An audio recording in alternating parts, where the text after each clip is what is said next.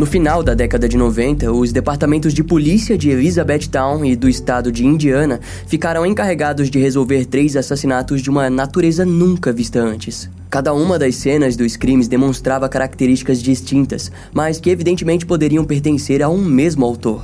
Ao longo do tempo, vários detetives tentaram resolver o enigma brutal das mortes, mas o caso logo se provou ainda mais complicado do que poderiam imaginar. No caso de hoje, conheceremos a longa investigação nas buscas daquele que ficou conhecido como o assassino do Hotel Days Inn e o assassino da Interestadual 65.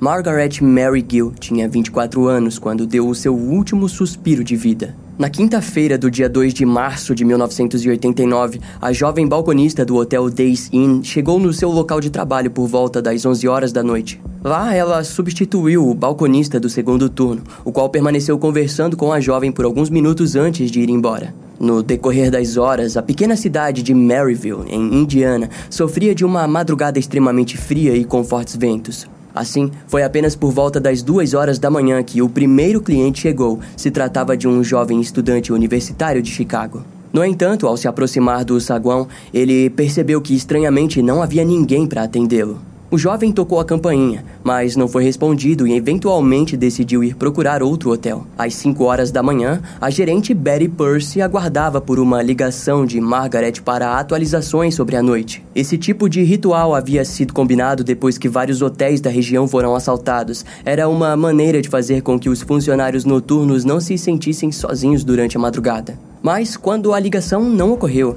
Betty rapidamente demonstrou preocupação e ligou para as autoridades. Nas primeiras horas da manhã do dia 3 de março, o departamento de polícia de Maryville atendeu ao chamado. O primeiro policial chegou no local próximo das 6 horas da manhã e logo notou o estranho silêncio no saguão de entrada. Eles foram informados sobre a balconista Margaret e notaram que o seu veículo, um Plymouth Volare, ainda permanecia estacionado no local. Naquela época, não era comum a polícia da cidade registrar desaparecimentos ou sequestros. Assim, o policial esperou a chegada da gerente Betty e ligou para os familiares no intuito de descobrir sobre o paradeiro da funcionária. Os pais da garota informaram que ela não havia entrado em contato, fato que deveria ter deixado a polícia em alerta, mas eles não demonstraram nenhuma preocupação com a natureza do que estava acontecendo. Entretanto, quando a gerente chegou, ela logo notou que o caixa do balcão tinha sido arrombado. Depois de registrar o arrombamento, o policial sondou o local até chegar a uma ala para funcionários que quase nunca era usada. E lá, o corpo nu de Margaret foi encontrado. Ao lado dela, todos os seus pertences e roupas estavam cuidadosamente dobrados. E ao redor da cabeça da vítima havia uma enorme quantidade de sangue. O local foi isolado e o corpo foi levado para autópsia. Foi descoberto que Margaret foi violentada sexualmente e depois baleada duas vezes com uma arma de calibre .22 na região da orelha esquerda. Em seu ombro esquerdo, um corte recente também foi notado. De acordo com os registros, a ausência de ferimentos contundentes demonstrava que nenhuma luta havia acontecido. O primeiro detetive responsável pelo caso foi Daniel Damon, do Departamento de Polícia de Maryville. Segundo ele, o criminoso sem dúvidas possuía algum tipo de desvio sexual e mirou uma alta quantidade de fúria contra a vítima. A primeira teoria era de que o autor rendeu e roubou a balconista para em seguida violentá-la na ala isolada, onde por fim a matou. Seu corpo foi então levado até o segundo andar, onde foi escondido. Porém, logo a teoria evoluiu para algo mais coeso. Segundo os investigadores, o criminoso a roubou e, sob a mira de uma arma, a levou até o segundo andar, onde a forçou a se despir. Esse tipo de comportamento provaria um criminoso frio, inteligente e principalmente experiente. Embora parecesse um crime impulsivo, o perfil da vítima também foi analisado. Em outras palavras, Margaret era dita como uma mulher tímida, quieta e que facilmente cooperaria com as pessoas. O assassino pôde ter percebido a personalidade de sua vítima, fato que o ajudou a cometer o crime de maneira tranquila. A violência sexual contra Margaret aconteceu apenas por sua própria gratificação. Porém, o crime também possuía uma essência aleatória, o que deixava os investigadores ansiosos. Foi então que descobriram que naquela mesma noite, outro crime muito parecido com aquele havia acontecido em outro lugar do estado.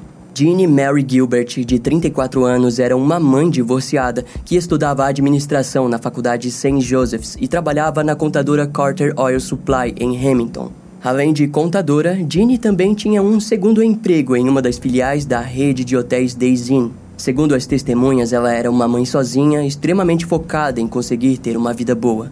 Na noite do dia 2 de março de 1989, assim como Margaret, Jeannie tinha trocado o seu turno com uma colega de trabalho, pois na manhã seguinte desejava participar de uma apresentação escolar de sua filha. Ao mesmo tempo que Margaret, do outro lado da cidade, Jeannie chegava no hotel por volta das 11 horas da noite. Curiosamente, ambos os hotéis Days Inn, que ficavam a 80 quilômetros de distância um do outro, estavam localizados na saída da Interestadual 65. A única diferença que os hotéis possuíam entre si era o grau de luxo, sendo onde Ginny trabalhava um lugar mais simples e com menos hóspedes. Na época, a própria cidade de Hamilton possuía pouco menos de mil habitantes. Por volta das quatro e meia da manhã, Ginny havia telefonado para um dos hóspedes. E às seis horas da manhã, o gabinete do xerife do condado de Jasper recebeu a ligação de pessoas alegando que a balconista do hotel Days Inn havia desaparecido. Quando os principais policiais chegaram, eles não descobriram nada de estranho. No entanto, ao mesmo tempo, a Polícia Federal de Indiana recebeu uma ligação de que um corpo feminino tinha sido avistado no condado de White. No hotel, a polícia local descobriu que uma das gavetas de dinheiro foi arrombada, indicando um assalto. A ausência de Jeanne, no entanto, era um mistério absoluto, e assim o desaparecimento da mulher foi oficialmente confirmado. E enquanto aquilo acontecia, aquele corpo que tinha sido encontrado ao longo da rodovia foi analisado pela força policial do condado de White. O legista concluiu que a vítima possivelmente tinha sofrido um estupro e foi posteriormente assassinada. Algumas horas depois, a vítima foi identificada como sendo mesmo Jane Gilbert. Devido às diferentes jurisdições envolvidas nos achados e nas buscas, todas essas informações demorariam um tempo significativo para serem compartilhadas. Mas assim que a confusão foi resolvida, as teorias se iniciaram. Para os detetives, era bem provável que o criminoso a tenha rendido entre as quatro e meia da manhã e cinco horas. Ele então a fez entrar num veículo onde foi morta e descartada. O roubo era curioso, mas o aspecto sexual do crime era alarmante. Na autópsia foi visto que o seu corpo possuía arranhões que indicavam que a vítima poderia ter sido morta em um terceiro local, onde foi arrastada e depois posta novamente no carro para então ser descartada.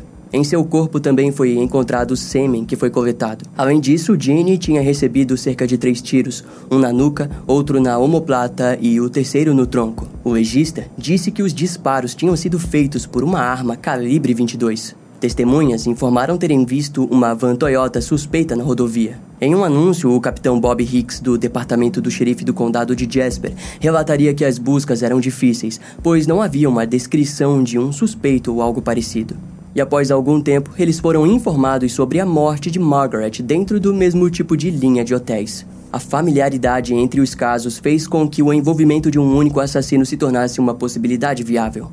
Entretanto, a Polícia Estadual de Indiana não acreditava naquilo.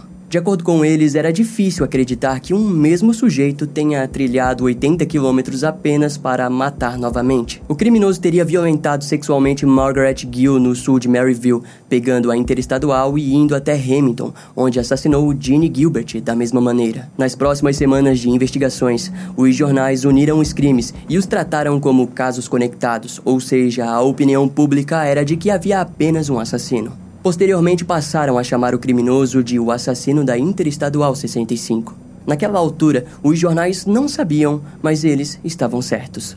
Os investigadores acabaram descobrindo que um outro assassinato familiar àqueles dois havia acontecido um tempo antes daquelas conexões serem feitas pelos jornais. Ao mesmo tempo que aquilo trazia uma visão mais ampla para o caso, também era o primeiro indicativo da presença assustadora de um assassino em série imprevisível e mortal. Os detetives não poderiam mais negar, porque de fato o assassino da Interestadual 65 era verdadeiro. Antes dos acontecimentos nos hotéis Days Inn, Vicky Lucille Heath, de 41 anos, se tornaria o início de tudo. Ela era natural de Handsburg e havia recém se mudado para a região de Radcliffe, no Kentucky. Assim como Jeannie, Vicky era uma mãe solteira e, na busca para juntar uma renda satisfatória, ela conseguiu um emprego no Motel Super 8, na cidade de Elizabethtown. Lá, Vicky conseguiu uma vaga no turno da noite como gerente. Eram 11 horas da noite na sexta-feira do dia 20 de fevereiro de 1987, quando Vicky ficou completamente sozinha no motel. Por volta das seis e meia da manhã, os primeiros hóspedes desceram para fazer o check-out, mas o saguão estava completamente destruído e bagunçado. Polícia foi acionada e não precisou procurar muito para descobrir o paradeiro da funcionária. Ao passarem por uma sala com móveis bagunçados, itens no chão e um telefone arrancado na parede, o corpo foi localizado na parte dos fundos do hotel, próximo de uma lixeira. Ela tinha sido jogada numa poça de lama, que estava completamente vermelha por conta da quantidade de sangue. As roupas de Vicky estavam rasgadas, indicando uma luta feroz. De alguma maneira, a briga começou do lado de dentro, mas foi terminar no lado de fora, onde ela foi violentada sexualmente. Após a agressão, Vicky recebeu dois tiros na cabeça com uma arma de calibre 38. Um dos disparos atravessou o crânio da mulher e permaneceu preso no chão, sendo então coletado para análise. Na autópsia, foi descoberto que ela tinha sido sodomizada e vestígios de DNA foram coletados do seu corpo. Algumas pegadas foram observadas próximas à cena do crime e terminavam na direção de um estacionamento.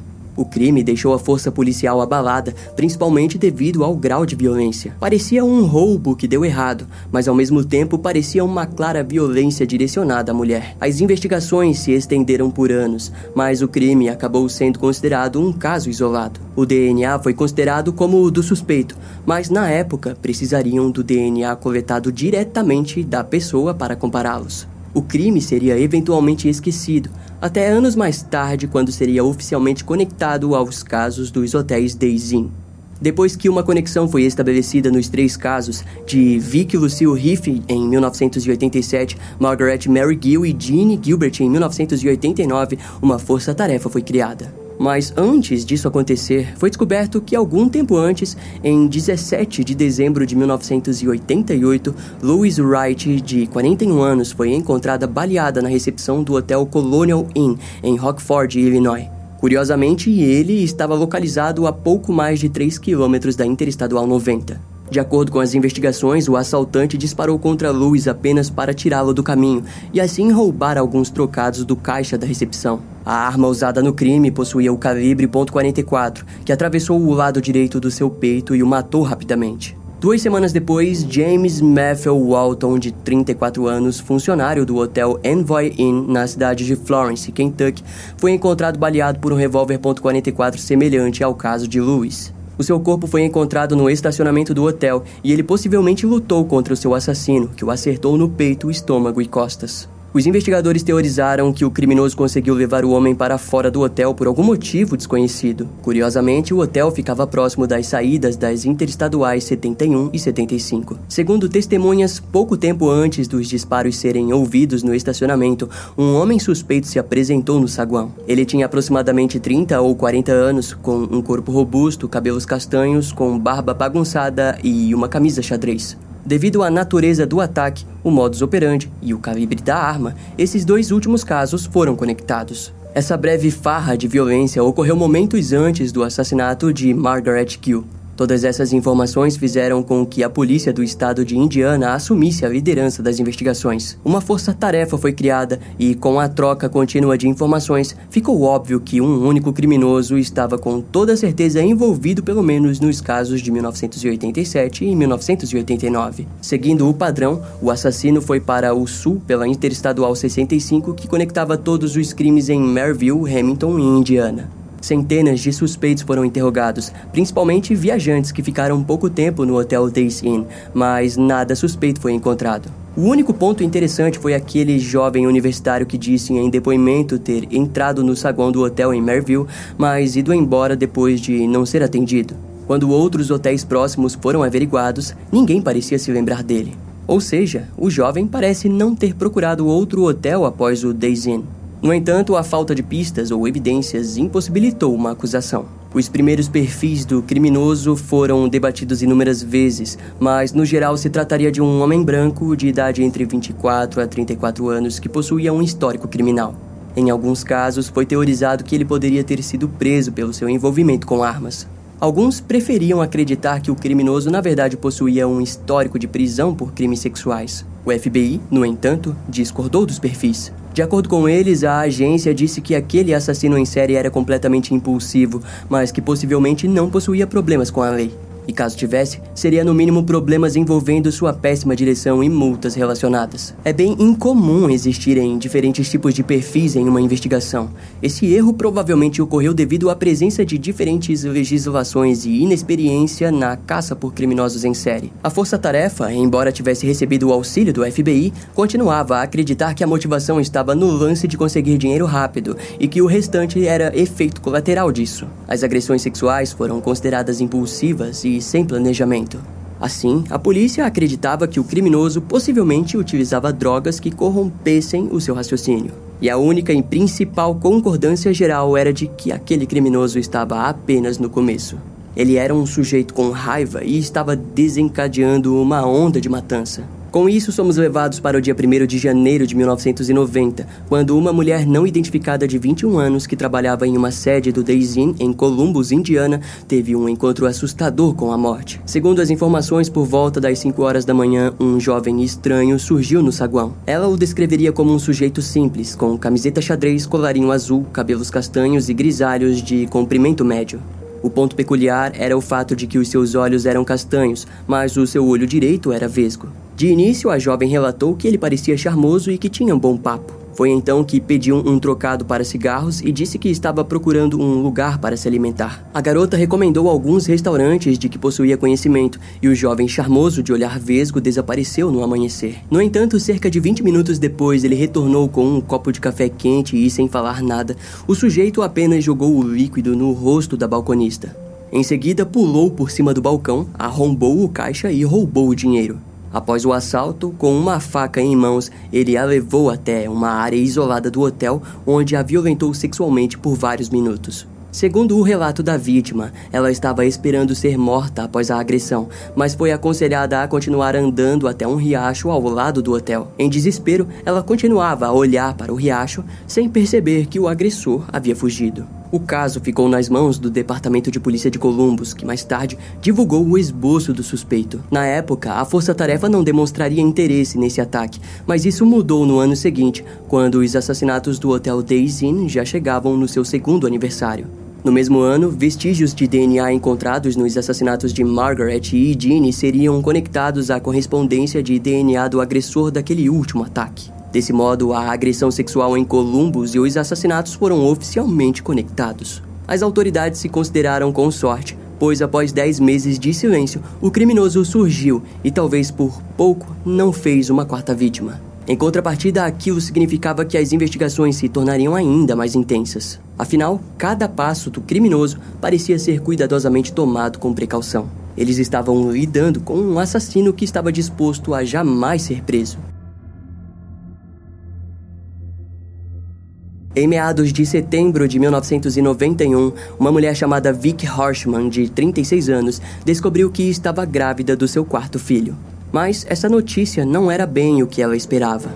Afinal, poucos meses antes, Vic tinha acabado de perder sua filha mais velha em um acidente de carro. O ano de 1991 não estava sendo dos melhores para a mulher, que também lidava com um processo de divórcio. Vic morava em Jamestown, Indiana, mas trabalhava no hotel Holiday Inn, próximo à Interestadual 65, na pequena cidade do Líbano. Assim como todas as mulheres já apresentadas no vídeo, ela trabalhava sozinha no turno da madrugada. Era por volta das duas e meia da manhã quando um patrulheiro local passou na frente do pequeno hotel e a cumprimentou com um aceno distante. Uma hora e nove minutos depois, o Departamento de Polícia de Líbano recebeu um chamado. Um motorista de caminhão que deixava o hotel pela manhã percebeu um rastro de sangue no saguão e, ao segui-lo, encontrou o corpo de Vic. A cena do crime era grotesca. Os policiais o descreveram como horrível, pois ela nitidamente lutou para escapar do seu agressor. Havia sangue no corredor, nas portas dos quartos e na dispensa. A arma do crime foi um taco de golfe encontrado ao lado do corpo e quebrado no meio. Após espancá-la até a morte, o assassino esfaqueou o corpo com uma tesoura, que foi encontrada em cima do mesmo. Além disso, cerca de 200 dólares foram roubados do caixa. A bolsa da vítima também foi roubada, suas chaves de carro e carteira foram levadas. O veículo da mulher, no entanto, foi encontrado estacionado no mesmo local que Vicky deixou. As únicas pistas eram de que a vítima vinha sendo ameaçada por uma outra mulher não identificada. E daquele modo, as autoridades acreditavam que naquele caso se tratava de um crime isolado. Nos anos seguintes, o caso foi unido às investigações do assassino do Hotel Days Inn, mas era apenas mais algumas informações em um beco sem saída. Não houve agressão sexual e nem tiros, mas o cenário e a violência eram muito parecidos. A polícia do estado de Indiana passou anos na busca pelo assassino. Vários outros casos como esse foram registrados no processo de investigação e eventualmente as investigações esfriaram e em abril de 2010, através de análises de DNA, o crime contra Vicky Riff foi oficialmente ligado. Ela então foi considerada a primeira vítima oficial, embora existissem suspeitas de que o criminoso pudesse ter atuado antes. Devido à longitude dos casos, as autoridades acreditavam que aquele criminoso já havia se tornado um assassino em série prolífico e que possivelmente continuou a matar por muito tempo. Em 2013, um caso de estupro datado de 1991 na cidade de Rochester, em Minnesota, também foi conectado ao caso. A vítima, uma sobrevivente do ataque sexual, compartilhou que foi sodomizada pelo criminoso. Ela o descreveu como um homem de flanela, jeans e com um olho vesgo. O ataque ocorreu próximo à Interestadual 90 e o padrão era o mesmo. Com esse caso sendo conectado, vários debates surgiram quanto aos crimes contra Louis Wright, James Melville Walton e Vicky Harshman. Afinal, seriam eles casos isolados ou vestígios da presença do criminoso? A mudança do calibre foi questionada, mas o argumento é falho, já que o primeiro assassinato, de Vicky Riff, ocorreu com um calibre 38, para em seguida os assassinatos no Days Inn ocorrerem com uma .22. Em outras palavras, o assassino poderia estar tentando dificultar as buscas através da troca de arma, ou ele simplesmente poderia ter uma coleção de armas. As conclusões da polícia foram variadas. Para eles, o assassino da Interestadual 65, como ficou conhecido, fingia ser um viajante cansado e, antes de fazer a reserva, insinuava o assalto. Só que antes de tudo isso, ele buscava informações de lugares para comer ou algo do tipo, para que nesse meio tempo conseguisse analisar o saguão e a presença de testemunhas. Em seguida, retornava, as violentava e as matava. A motivação do crime continuou incerta por anos. Seria o roubo o motivo primário e a agressão uma consequência ou o contrário? Conforme décadas se passaram, o estado de Indiana só pôde lidar com o DNA do criminoso. E na verdade, eles o alcançariam através disso. Mas já era tarde demais. Em abril de 2022, uma foto foi registrada do momento em que as autoridades do estado de Indiana compartilharam que finalmente haviam identificado o criminoso por detrás do assassino da Interestadual 65. A identificação foi feita através de análises de DNA. Harry Edward Greenwell foi identificado como o diabólico assassino do Hotel Days Inn de 1987 a 1989. Os testes genealógicos trataram de retirar o seu nome das sombras do tempo.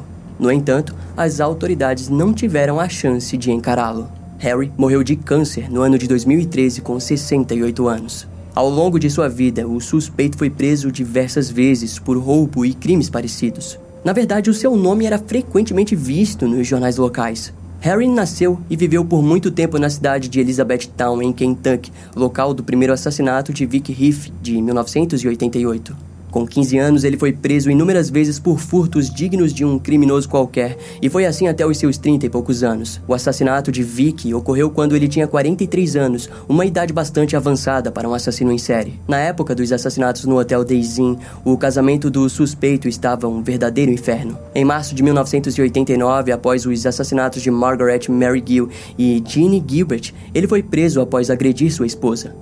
Naquela noite, ele foi até a casa da mulher e a arrastou até a rua, onde tentou estrangulá-la.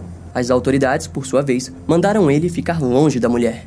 Contudo, dois dias depois, Harry a encontrou em um bar, onde tentou estrangulá-la novamente. Sua vida foi perturbada e em 1998, aos 53 anos, ele foi esfaqueado por sua enteada de 15 anos. Mesmo assim, Harry seguiu sua vida trabalhando no Canadian Pacific Railroad, onde se aposentou em 2010.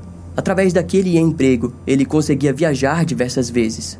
As autoridades acreditam que, ao decorrer de sua vida, ele cometeu diversos crimes, como roubos, assassinatos e agressões sexuais nas regiões de Indiana, Alabama e por todas as áreas onde a Interestadual 65 passava. Oficialmente, Harry foi dado como o autor dos assassinatos de Vicky Lucille Heath, de 1987, Margaret Mary Gill e Jeannie Gilbert, em 1989. Além disso, ele foi conectado a dois ataques sexuais datados de 1990 em Columbus e 1991 em Rochester, no Minnesota, que descrevemos anteriormente. No fim das contas, mesmo que o passado de Harry tenha sido por si só um grande indício do seu comportamento desviante, ele conseguiu viver impune dos seus crimes. Após os crimes, sob o nome de Harry Edward Greenwell, ele construiu uma família e teve filhos em Lansing, no estado do Iowa. De acordo com os familiares, Harry foi um homem gentil, generoso e que era conhecido por seus hobbies como jardinagem, viajar, ler e escrever. No entanto, foi um choque para a sua atual esposa e neta que inicialmente não conseguiram acreditar que ele estava envolvido com os assassinatos. A mulher contou em uma entrevista que sabia do passado criminoso do seu marido e conhecia o seu humor muitas vezes explosivo, mas jamais imaginaria que Harry fosse capaz de cometer tamanhas atrocidades. Fato é que até 2013, o assassino em série do Hotel Days Inn viveu como qualquer outro homem de meia idade. Sem dúvidas, a justiça não o venceu, mas a natureza indomável do câncer o consumiu até o último dia de sua vida. Esse caso vai ficando por aqui. Eu espero que você tenha gostado. Não esquece de me seguir nas outras redes sociais. Meu Instagram é brian.m com dois M's, E M M E. E não deixe de conhecer o meu canal no YouTube com os episódios mais recentes que irão demorar um pouco mais para vir aqui pro podcast. Eu vou ficando por aqui, até a próxima e tchau.